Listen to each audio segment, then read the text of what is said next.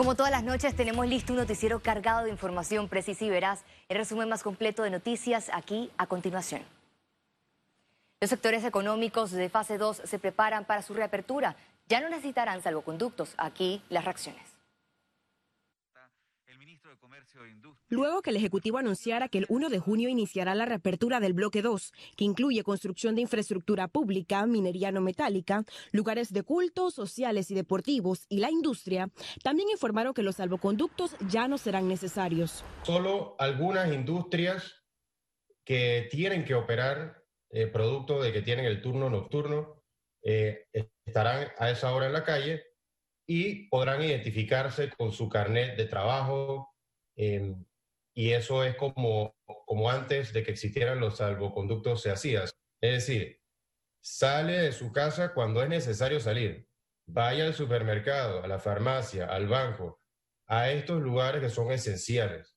Lo único que ahora puede hacerlo a cualquier hora y cualquier día. Ante este levantamiento de restricciones, el Ministerio de Salud solicitó responsabilidad.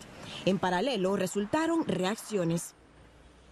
La Cámara Panameña de la Construcción señaló que el gobierno no especificó los proyectos públicos que aplican en esta reapertura. Los proyectos de infraestructura pública representan construcción de carreteras, puentes, pero esos proyectos, según dice el anuncio, son proyectos, los que van a abrir son aquellos que estén aprobados por el Ministerio de Salud.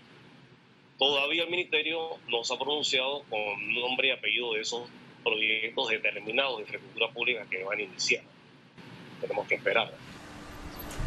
En el caso de la Iglesia Católica, su plan incluye cinco Eucaristías diarias. Se van a celebrar misa todos los días e incluso en algunos lugares se va a aumentar el número de celebraciones. Sugerimos especialmente a las personas mayores con afecciones respiratorias que se abstengan de participar en la misa por el riesgo que corren y sigan también las Eucaristías como lo hemos seguido ahora, por medio de las eh, nuevas plataformas tecnológicas y que después en determinadas horas puedan acercarse al templo a recibir la comunión. Los sectores de esta segunda fase ultiman detalles para su reinicio la próxima semana. Ciara Morris, Econews. Con la reactivación del bloque 2, la cultura de salud deberá reforzarse en las empresas con comité sanitario y teletrabajo para evitar contagios de coronavirus. También tienen que acogerse a ver su capacidad de manera de que no garanticen un conglomerado eh, social en sus empresas y que obviamente van a tener que considerar herramientas de eh, adecuarse a horarios, teletrabajo, y tener un comité de ayuda psicosocial en sus empresas, no solamente para sus colaboradores, sino para los usuarios que diariamente acuden a ellas. Un rebrote de casos de COVID-19 podría registrarse de no seguir las recomendaciones del Ministerio de Salud, alerta el asesor del comité por coronavirus, Javier Nieto. Es muy probable que con la, con la apertura haya potenciales rebrotes. Por supuesto que es muy difícil en este momento poder evaluar la magnitud de un rebrote. Y el rebrote, así como se ha dado en Singapur, en Corea del Sur y recientemente en Chile, donde en Chile hace cuatro semanas se identificaban 500 casos por día y en la última semana se han identificado entre 3.000 y 4.000 casos por día, precisamente por esta relajación de medidas que ha llevado a los chilenos a la cuarentena total con la apertura de las empresas e industrias del bloque 2 se espera un impacto positivo en la recaudación de la cuota obrero patronal. Es aproximadamente, si hablamos de entre 50 y 60%, estaríamos hablando de una recaudación de aproximadamente entre 175 y 180 millones de dólares. En medio de un panorama crucial por la crisis económica del coronavirus, la Caja de Seguro Social estima salir del déficit que impacta las recaudaciones y el programa de invalidez, vejez y muerte hemos visto que eh, los empleadores han hecho un esfuerzo extraordinario y de a pesar de tener, de tener situaciones eh, difíciles, eh, han escuchado muy positivamente el llamado que le ha hecho la institución y han asumido la mayoría de ellos la responsabilidad de eh, cumplir con sus obligaciones. La cuota obrero patronal solo en los meses de marzo y abril pasado registró un déficit de 197.1 millones de dólares. Se hicieron escenarios pesimistas para estar preparado para el peor de los casos. Eh, hemos visto cómo se comportó eh, la recaudación del mes de abril, que tuvo una recaudación del 64% con respecto al presupuesto. Pero en la medida que la economía se vaya estabilizando, que la gente vaya volviendo al trabajo, que el contrato de trabajo vuelva a estar vigente, se supone que entonces la Caja de Seguro Social debe tener una mayor recaudación. El problema actual radica en la suspensión de más de 230 mil contratos de trabajo, lo que genera números rojos en los ingresos de la Caja de Seguro Social y en los fondos para pagar las pensiones a más de 290 mil jubilados. Félix Antonio Chávez, Econimus. El gobierno reiteró que la apertura del bloque 2 este lunes primero de junio debe cumplir las estrictas medidas de higiene para evitar la propagación del virus.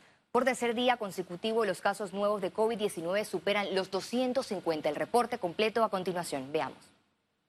El Ministerio de Salud confirmó este miércoles 11.728 contagios por COVID-19. Se sumaron 281 casos nuevos, mientras que hospitalizados se reportaron 352.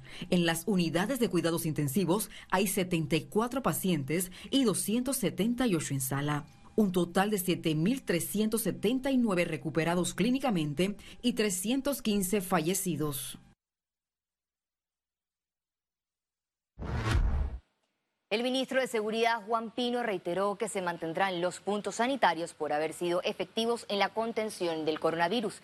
El ministro de Seguridad, Juan Pino, destacó que se mantendrán los cercos sanitarios en La Pesa, en La Chorrera, Los Lagos, en Capira, Santa María y el cruce de Ocu en Herrera, en la costa arriba y costa abajo de Colón y en Villí. El ministro Pino destacó destacó que los cercos sanitarios se van a mantener por haber sido efectivos en la contención del coronavirus. El ministro de Seguridad Pública, Juan Manuel Pino, señaló que al entrar al país en el segundo bloque de apertura económica el próximo primero de junio implica un nuevo compromiso y el derroble de esfuerzos en la seguridad nacional para regresar a la actividad del país ante la pandemia del coronavirus. Estos puntos de control sanitario han sido muy garantes de evitar la propagación del virus y al ser garantes han sido muy efectivos, ya que evita, evita la movilidad innecesaria de las personas hacia otras áreas del país. Recordemos que la apertura del primer bloque y del segundo bloque, que es el día lunes primero de junio, es una apertura o un permiso para ir a trabajar a sus lugares y regresar a su casa. Año escolar 2020 reiniciará finalmente en el mes de julio, pero a distancia. El anuncio lo hizo la ministra de Educación Maruja Gorday de Villalobos. Hemos dado el anuncio hoy, pero eso se está validando si es la primera semana, la segunda, la tercera, y esto va a implicar haber identificado dónde están los estudiantes, cómo se están conectando, con qué formato, con quiénes hay que trabajar con medios impresos y cómo se hace la conexión escuela, familia en tiempos de pandemia, la Defensoría del Pueblo lanzó la línea 127 para denuncias sobre violaciones a los derechos humanos. Esa línea acoge todas las quejas, todas las quejas que ustedes saben con los grupos vulnerables. En esta situación, ¿cuáles son las quejas más comunes? Las quejas más comunes vienen de los adultos mayores, las quejas más comunes no vienen de violencia doméstica. Las quejas no vienen más del derecho a los niños y a las niñas. Tenemos algún tipo de quejas muy puntual sobre los bonos solidarios, tenemos que decirlo. Nosotros estamos insertos en ese nivel de, de quejas con las personas con el derecho a la vida, el derecho a la alimentación la ex procuradora de la Nación, Ana Matilde, calificó como regular las rotaciones de los fiscales en el Ministerio Público. También se puede dar una rotación si se encuentra que hay algún tipo de debilidad porque se cuestione de alguna manera la imparcialidad de algún funcionario que tenga que atender algún caso de alto perfil, sobre todo, o también se da en pequeños perfiles o en pequeños casos en los que de alguna manera se, se pone en duda la objetividad y ese fiscal se ve sometido entonces constantemente a tener que probar su objetividad en el caso y eso lo distrae. Economía. Los bancos en Panamá continúan aportando soluciones bancarias a sus clientes. A continuación, la actualización.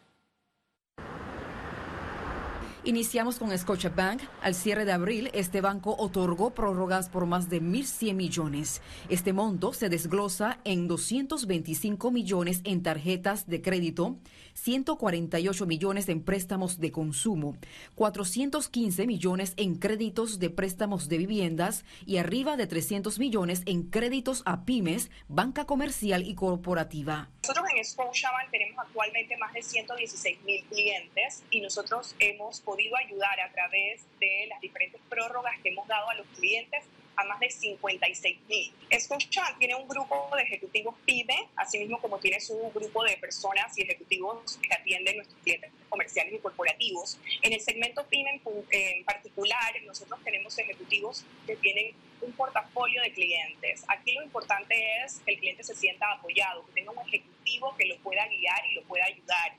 Los movimientos del sistema bancario también comprenden cambios en sus juntas directivas. Tal es el caso de Bacredomati Panamá, en el que Ramón Achiari Brin asumió como nuevo country manager, al igual que Multibank, que designó a Gerardo Ulloa su nuevo country manager. Al 20 de mayo, 864 mil personas fueron exoneradas de pagar su cuota mensual en responsabilidades con el sistema bancario panameño. Al regreso internacionales y recuerda si no tiene la oportunidad de vernos en pantalla puede hacerlo en vivo desde su celular a través de la aplicación destinada a su comodidad. Es Onda Go, solo descárguela y listo. Ya venimos, quédese con nosotros.